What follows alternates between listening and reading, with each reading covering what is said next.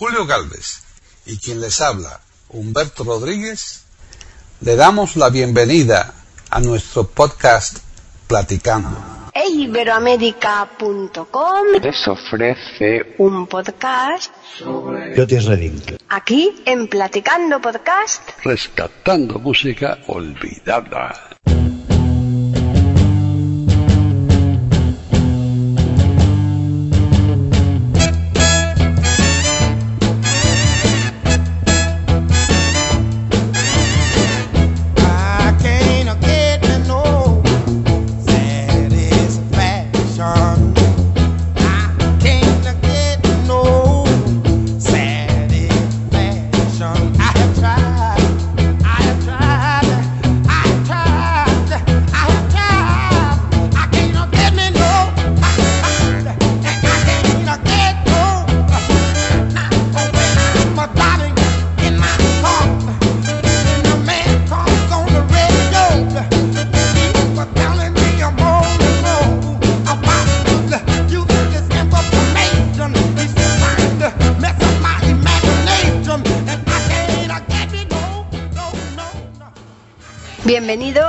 Otro día más aquí a Platicando Podcast, rescatando música olvidada en iberoamérica.com.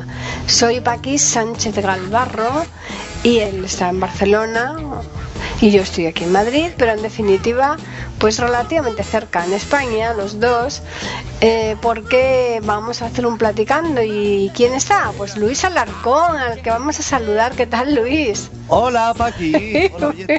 ¿Qué tal? Estamos cerca de dentro de todo, ¿verdad?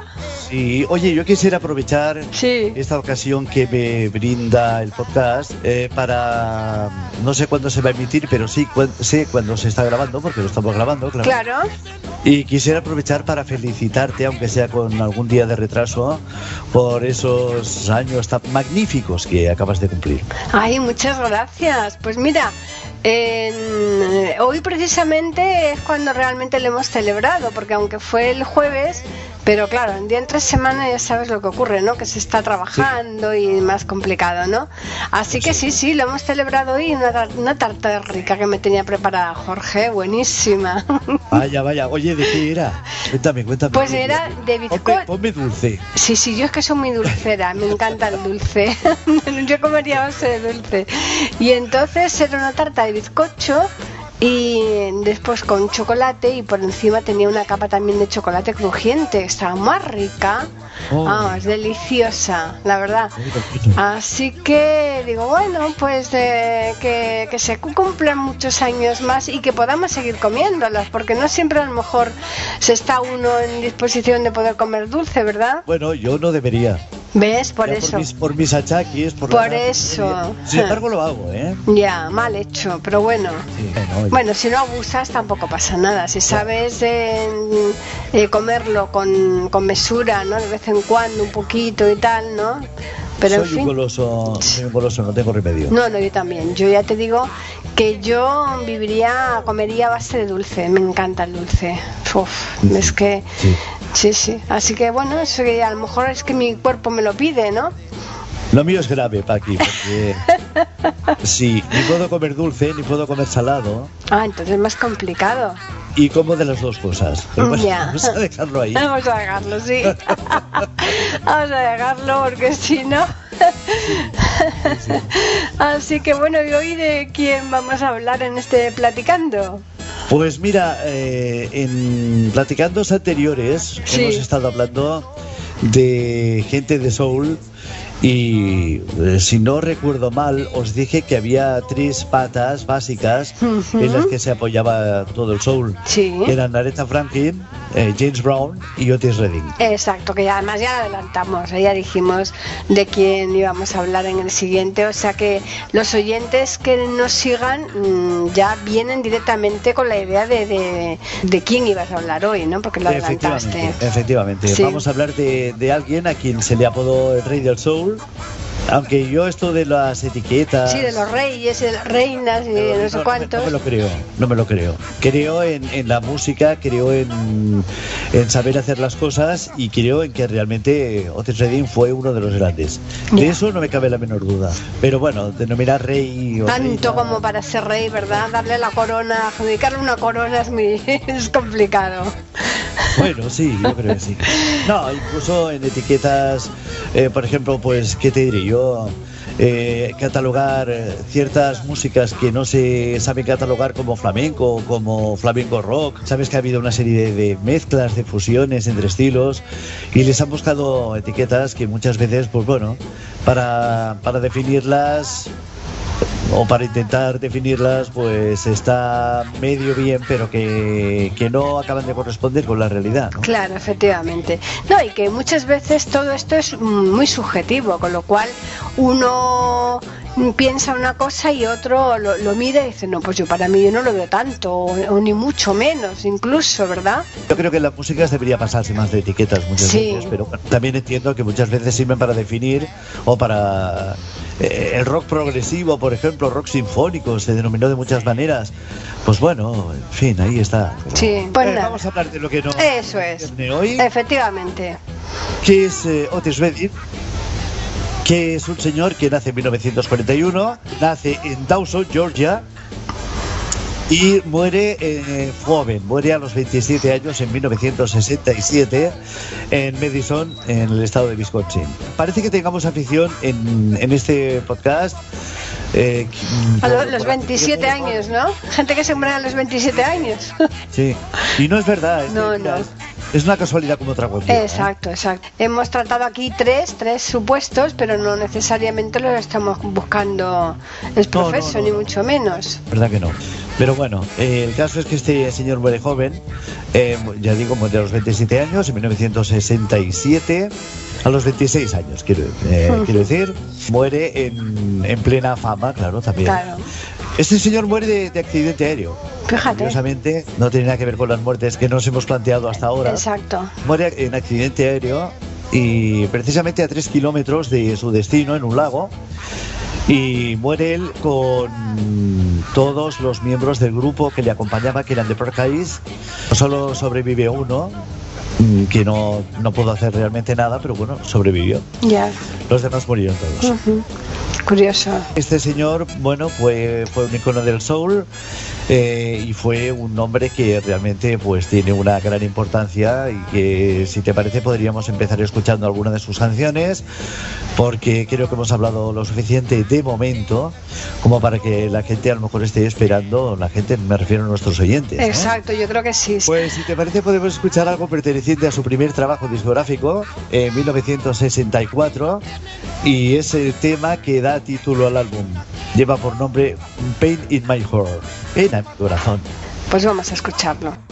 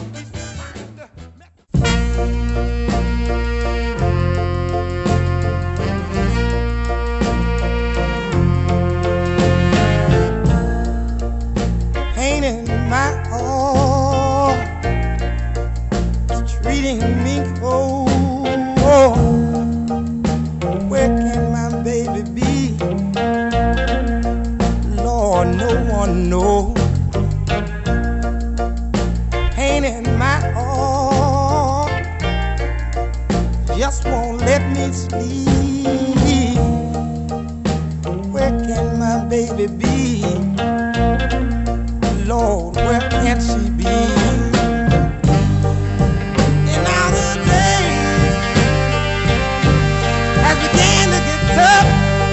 Said I want you to come back, come back, come back, baby.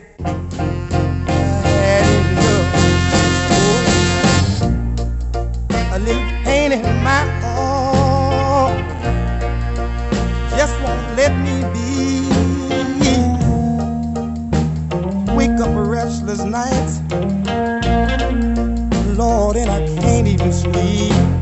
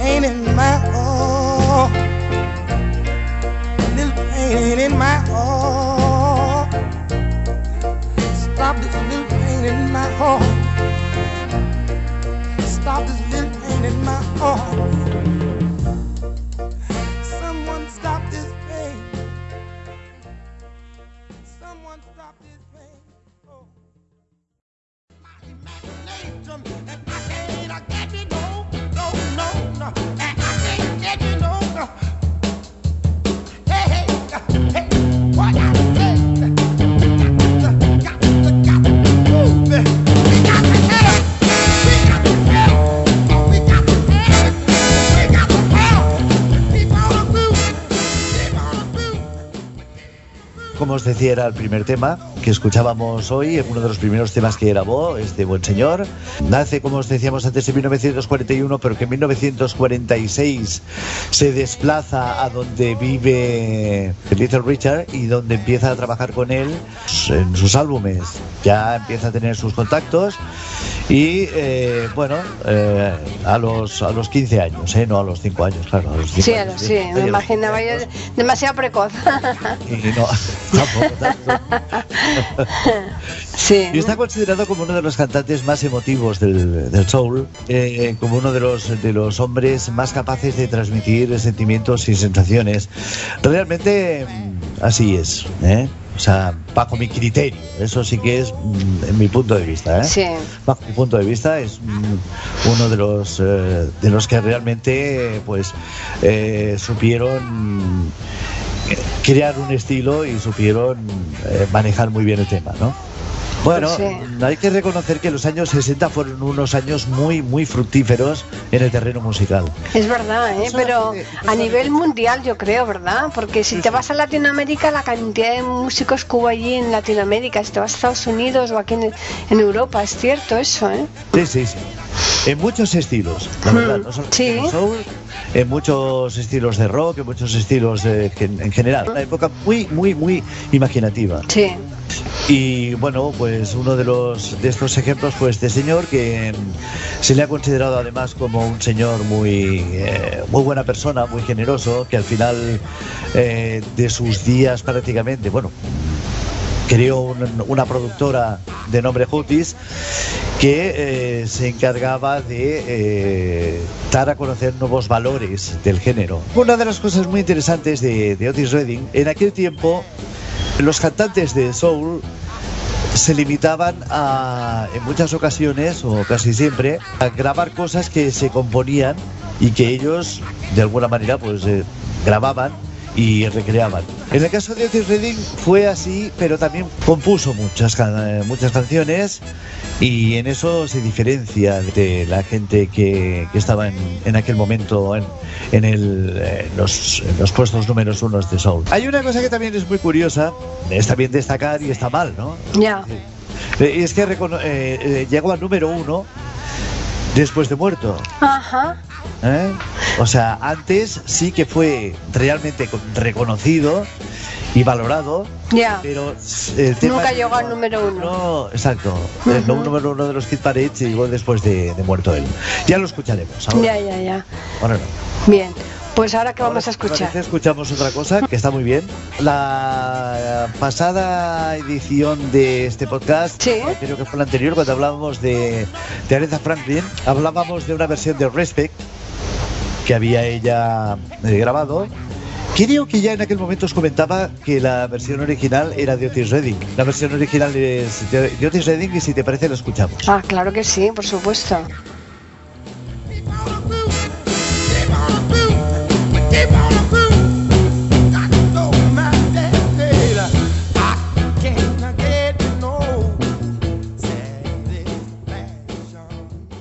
Pueden escuchar otros de nuestros podcasts en eiberoamerica.com.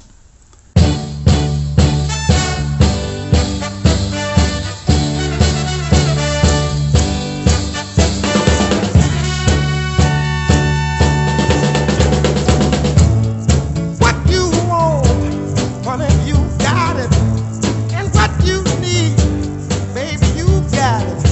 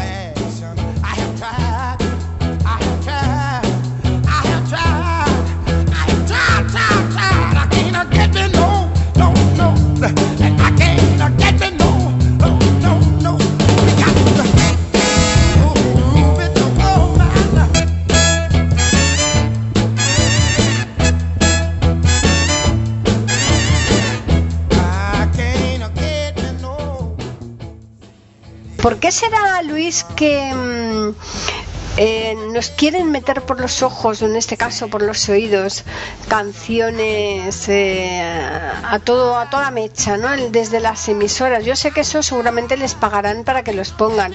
Creo que una canción que sea buena no tendría, vamos, la pueden poner si quieres todos los días o tal, pero hay emisoras que es que hay determinadas canciones que cada hora te las llegan a, a colocar.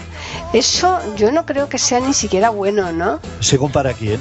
Hombre, claro, para el cantante desde luego, porque eso Claro. seguramente esas canciones eh, se venderán como rosquillas, pero A ver, ten en cuenta que hay una un- algo que está muy comprobado y es que una canción cuanto más se oye, hmm, eh, más se convierte en pegadiza. claro, Y cuanto más se convierte, se convierte en pegadiza, más se vende. Y cuanto más se vende, más... eh, más dinero genera para el autor. genera Sí. para el autor y para la Y discográfica. para discográfica. Claro, no, no, si eso está claro que eso, lógicamente, tienen que darle una buena cantidad a la- las emisoras para que le estén poniendo a, Claro. a- a cada paso. Pero a mí eso me parece poco serio. Hombre, Mira, yo- fíjate, hay una serie de emisoras que viven de esto, de la publicidad. de esta publicidad, de la claro. publicidad, no solamente de la publicidad de, de mantas, de bebidas, de lo que sea, sino también de la publicidad de las discográficas. Claro. Viven básicamente de esto. Te podría dar nombres. Sí, sí, sí, sí. No es ningún secreto para nadie. No, Los 40 claro. Claro. La cadena 100. Hay un montón de cadenas, las cadenas musicales, prácticamente todas viven de esto. Incluso las cadenas que programan músicas de los 70, de, de otros periodos de la historia de la música, eh, de alguna manera son conscientes de que hay un sector de población que eh, va a mm, comprar este tipo de música que de alguna manera le interesa y que mm, ya sea por, por recuerdos, por nostalgia, eh, por gustos personales y que eso también es un negocio. Sí, sí, sí. ¿Cómo nos manipulan en todo, eh? Sí, sí, sí, la música es un, un negocio. La música y, y- y los libros igual, te los Claro. ponen ahí en las vitrinas, en primera fila, en todas las librerías, de tal manera que te lo meten tanto por los ojos que al final no, no te paras tú a ir a otras estanterías interiores a buscar. A lo mejor tú vas con la idea de buscarte una cosa y te estás metiendo por la vista otra y al final ni te acuerdas del otro y compras eso, ¿no? O sea, que es que es una manipulación permanente en todo. Hasta con la buena música también se hace negocio. Sí. Pero lo que también es verdad es que hay muchos grupos, muchos músicos que muchas veces tienen mayor valía incluso de la que en un momento se le da a músicos que, que están funcionando por ahí y que son números unos, no se les conoce porque no se han Exacto, promocionado exacto. y que realmente vale la pena. Y es una pena eso, ¿eh? que se dé con tanta frecuencia como se da. Volviendo al, Al al tema, señor sí. nos ocupa hoy, que es que todo el mundo, parece ser, todo el mundo que lo ha conocido, destaca su generosidad, su buen hacer en, su carácter personal y que, bueno, pues estuvo también eh, metido en el tema de los derechos raciales, él era negro, evidentemente. Y digo evidentemente porque, bueno, la, mayoría de soul, la mayoría de músicos de soul, la mayoría de músicos que estuvieron en Atlantis y en la Tacla Motown, que algún día hablaremos también, que fue un, sello discográfico en, en el que no estuvo Redding, pero sí estuvieron muchos negros, se dedicaba a esto, ¿no? Claro. Sí, sí, que eran personas eh, pues negras. Bueno, habría de todo, ¿no? Y que predominaba más eh, lo- los negros, claro. No, no, sí, sí, la Tacla Motown eran negros. Claro. Bueno, pues este hombre, ya digo, que, que promocionó, incluso, pues intentó promocionar, vamos, a gente que surgía de, de la nada y que él consideraba que, era, que eran, podían ser buenos músicos, buenos cantantes, ¿no? Claro. Eh, curiosamente, y, y esto sí que es un- una cuestión también interesante a, a anotar, es que aparte de Parkes, que era un grupo de viento, los eh, Booker T DMGs acompañaron a Otis Redding en casi todas sus grabaciones, si no todas, pero, pero están ahí. Sí. Booker T DMGs, yo no sé si a ti te suenan, No. pero tuvieron- Otis Redding sí, pero este, no, eso no. Tuvieron un éxito importantísimo, han grabado mucho, eh, pero tuvieron un, un éxito importantísimo que fue El tiempo vuela. Luego aquí versionaron Los Pequeñiques, curiosamente. No sé si te suena eso. El título, fíjate que sí, sí me suena, ¿eh? ¿Y qué pasa, que nos la vas a poner por Otis Redding o qué? No, no, en tiempo Ah, no la grabó. no la grabó él. Ajá. Simplemente, simplemente me refería a eso. Sí. Bueno, vamos a, a escuchar otra de las canciones. A mí me parece una de las canciones más bonitas. Esto es eh, una opinión muy personal, ¿eh? Claro, lógico. Por no decirte quizá la más bonita, la más tierna, si no bonita, la más tierna que grabó Otis Redding. ¿Pero por qué es tipo balada o cómo? Al decir sí, tierna, sí. pues es tipo balada. ¿no? Sí, sí, sí, porque este señor igual hacía temas eh, rápidos, como hacía baladas. Ya, Lo que hemos escuchado ahora bueno, ha sido una, una de cada, ¿no? claro. Pero, pero esta, esta es una balada que a mí de verdad me parece preciosa, que es Try a Little Tenders. Es Ujú. muy, muy bonita. Bien, pues entonces vamos a escucharla ya, vamos, sin pérdida de tiempo. Mess up my imagination,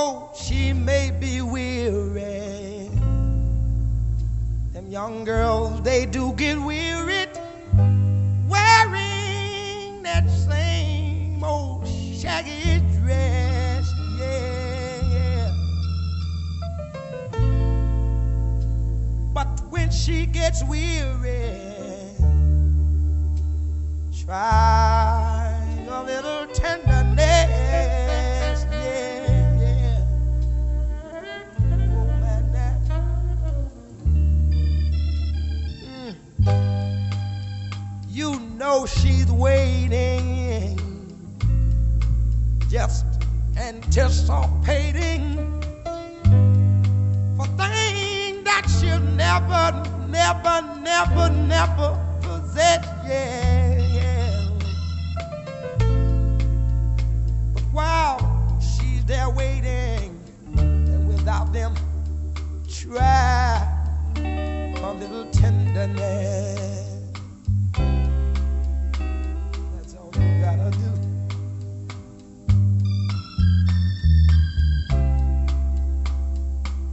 It's not just sentimental, no, no, no. She has her grief and care, yeah, yeah, yeah. But the soft words, they are spoke so gentle, yeah. It makes it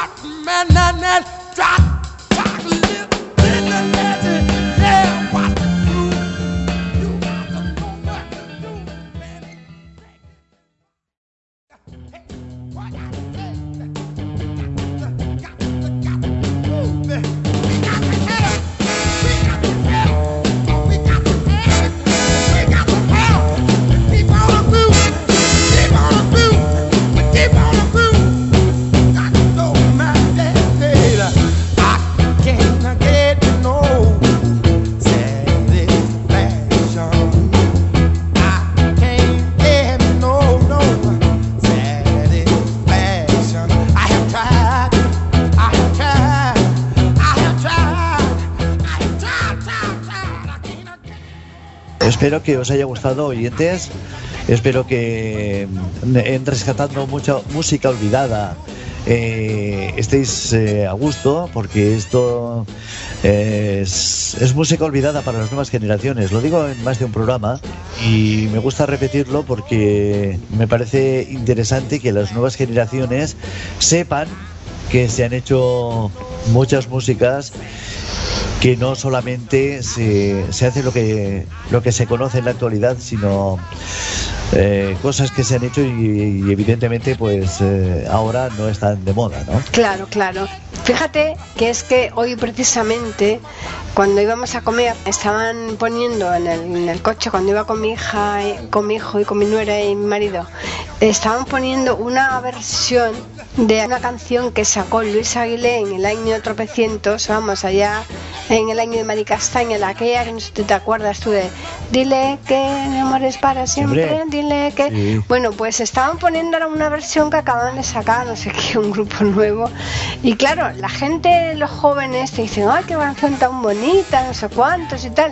Y es que no se dan cuenta que están volviendo, que están utilizando los grupos modernos canciones que ya han sido creadas hace muchísimos años. Hay una canción de Procol Harum que seguramente conoces, que es con su blanca palidez. Ah, sí, claro, por supuesto, creo que me acuerdo de la y canción. bueno, Pro- Procol Harum sonará aquí porque me parece un grupo muy, muy interesante. Pero muy posteriormente se ha grabado una versión de Laurie Anderson, que es una de las personas que, bueno, pues no, no hará más de.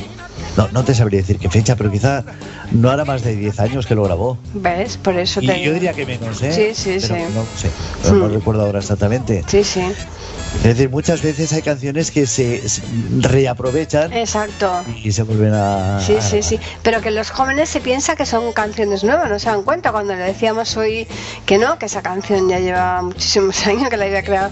Hoy se pusieron a mirarlo en internet porque no se lo creían. Sí, sí, sí. no me cabe la menor duda, además, sí, sí que es así. Sí, la canción la conozco, claro. claro. Sí, sí. Bueno, pues si te parece, vamos a seguir escuchando a Sí, Redding, sí, ¿eh? Porque yo creo que hemos hablado mucho hoy. claro. Y ahora pues toca escuchar eh, una de las canciones que, bueno, se consideran de las mejores canciones eh, al margen de la que hemos escuchado, eh, Cheerleader Tenders. eh, bueno, pues, pues esta canción también se considera una de las de las buenas, de las de las mejores de Reading. Y, y es una canción, aquí sí, aquí vamos otra vez al, al- a lo rápido, ¿no? Ya, sí, sí, sí. Es, es otro. A mover el, a mover el esqueleto. que yo creo que habría que presentarla aquí así, ¿eh? Vamos a escuchar una canción de Otis Redding que lleva por nombre She, She, She, She. Allá vamos.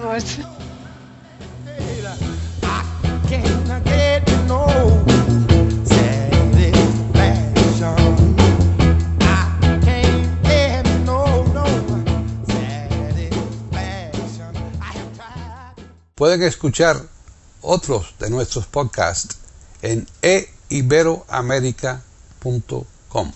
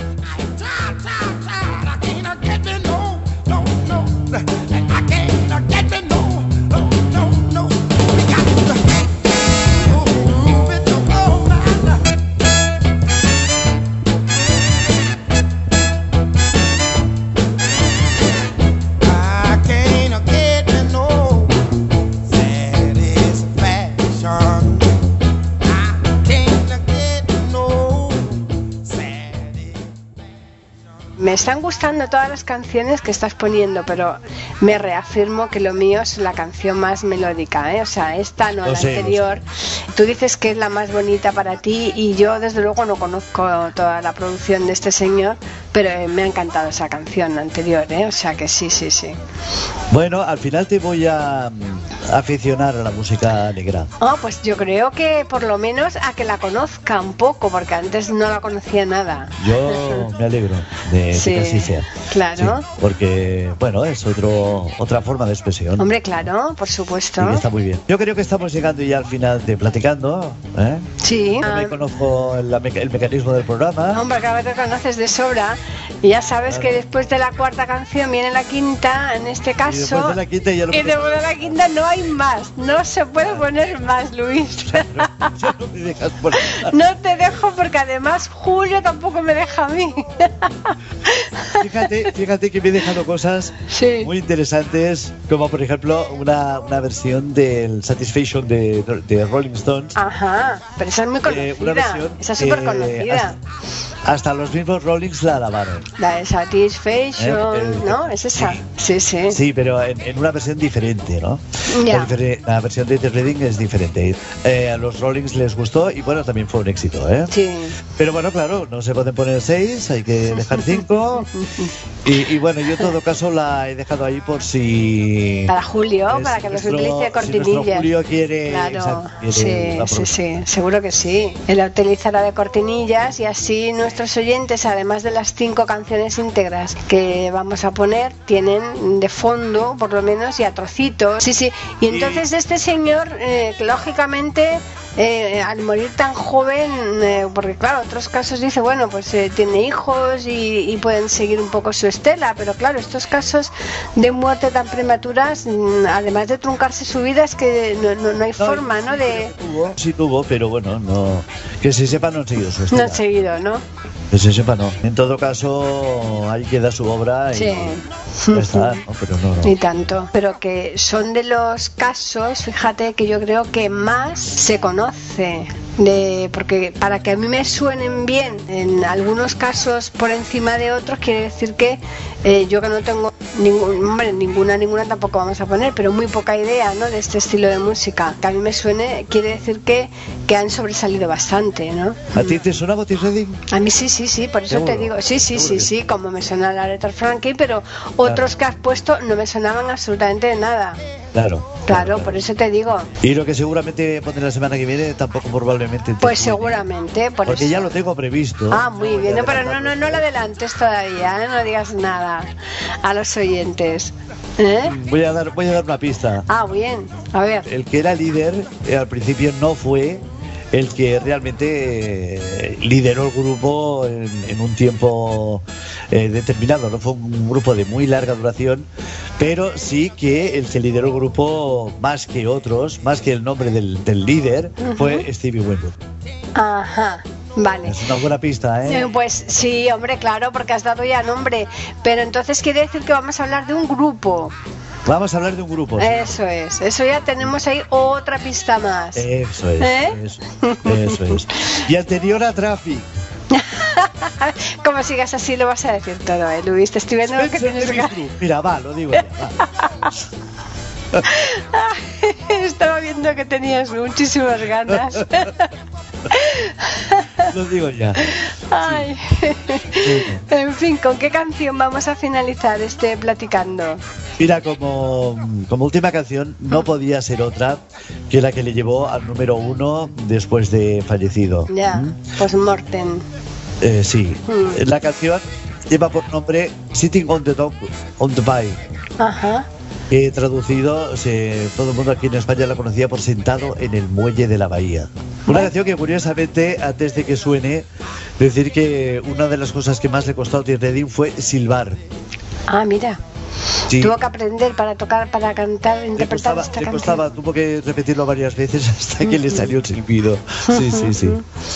Claro, Pero porque bueno. no, no todo el mundo sirve para todo, lo que decimos muchas Claro, veces, ¿no? claro. Hay expertos en las determinadas eh, parcelas, pero para otros son unos totes por completo. Y es que, oye, Otra, otra de las cosas que se puede decir de esta canción antes de que suene es que el hecho de, de añadirle al principio sonidos de olas de mar y gaviotas sí, eh, eh, no, no le apetecía mucho al, al productor. Decía que, mm, que esto, que de dónde le había sacado la idea a Otis Redding. Luego resultó que la cosa funcionó muy bien, ¿sabes? Claro. Lo mezclaron Hombre, ahí, ya verás que al principio se oyen olas de mar y gaviotas. Y tal. hombre, es que todos estos efectos de sonido, yo creo que son muy atractivos. Sí, pero bueno, en aquel momento pues no se no le parecía, tanto. ¿no? Sí. El caso es que vamos a escucharla y ya después pues damos mm, los últimos coletazos a este platicando. Lleva por nombre Sitting on the Dock on the Bay. Así que vamos a escucharla.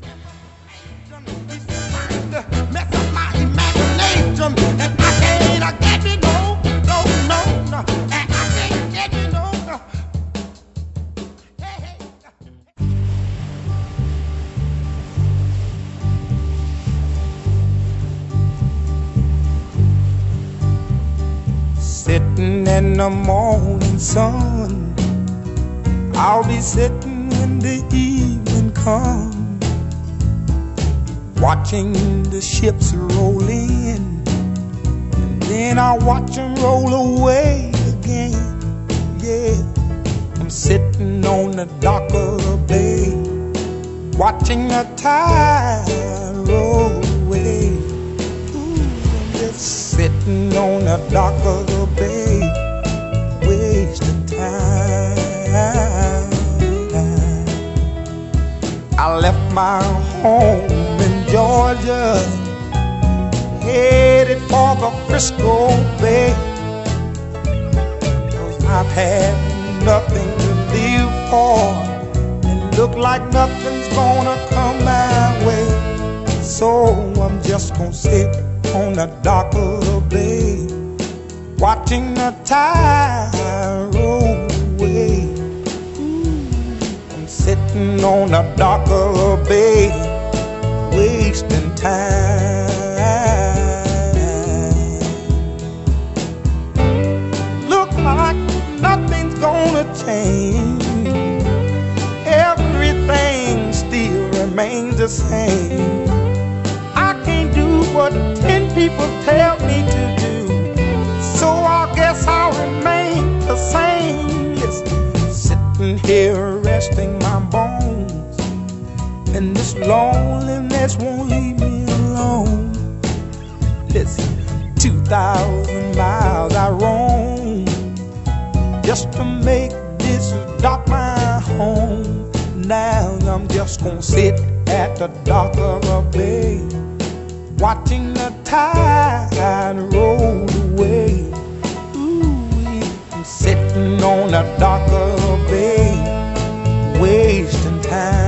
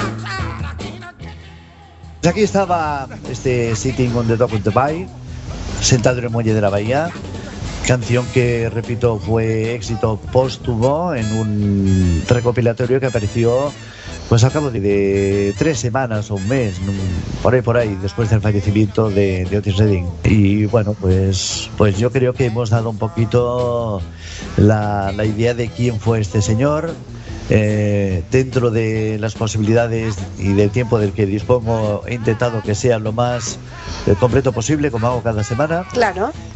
Y, bueno, pues ahí queda eso. Desde luego. Pues ahora nos queda decirles a los oyentes que nos pueden escribir al correo platicando arroba eiberoamerica.com y también al Twitter e Iberoamérica con las iniciales EI y la A de América en mayúsculas.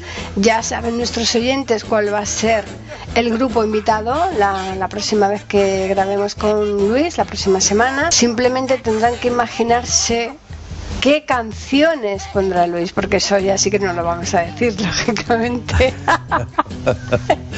Bueno, todavía no lo tengo muy claro ni yo. ah, bien, bien. Sí, porque hay varias. Claro, pues nada, Aparte del, aparte del Give Loving que hay que ponerla, que eso es obligatorio, ¿no? sí, sí. Bueno, Porque fue mucho éxito, tuvo mucho éxito aquí en España. Aparte de esto, bueno, eh, seguramente el Keep on Rocking también. Bueno, en fin, Ya, vamos. ya, ya, ya, ya vamos a dejarlo ahí, ¿eh? que vamos a desvelarlo todo. Sí, sí. Bueno, pues eh, recordarles a los oyentes que les esperamos la próxima semana, el miércoles, aquí en iberoamérica.com, con un nuevo programa de Platicando Podcast, rescatando música olvidada.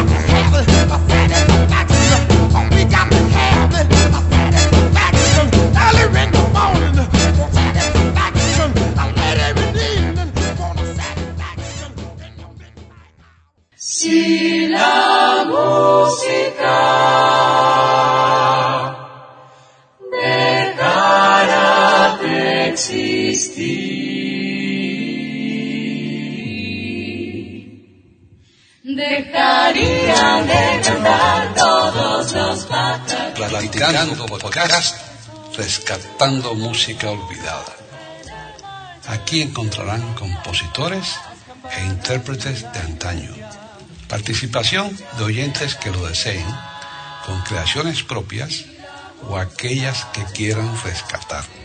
Podcast dirigido por Paqui Sánchez Calvarro.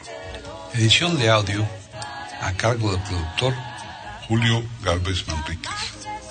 Pueden escuchar otros de nuestros podcasts en http dos puntos, barra barra e. Pueden escribirnos por correo electrónico a platicando e o por Twitter a e con la e, la i de Ibero y la A de América en mayúsculas. Solamente me resta agradecerles a todos su atención e invitarles a que regresen el próximo miércoles para escuchar otro programa de Platicando, Podcast, Rescatando Música Olvidada.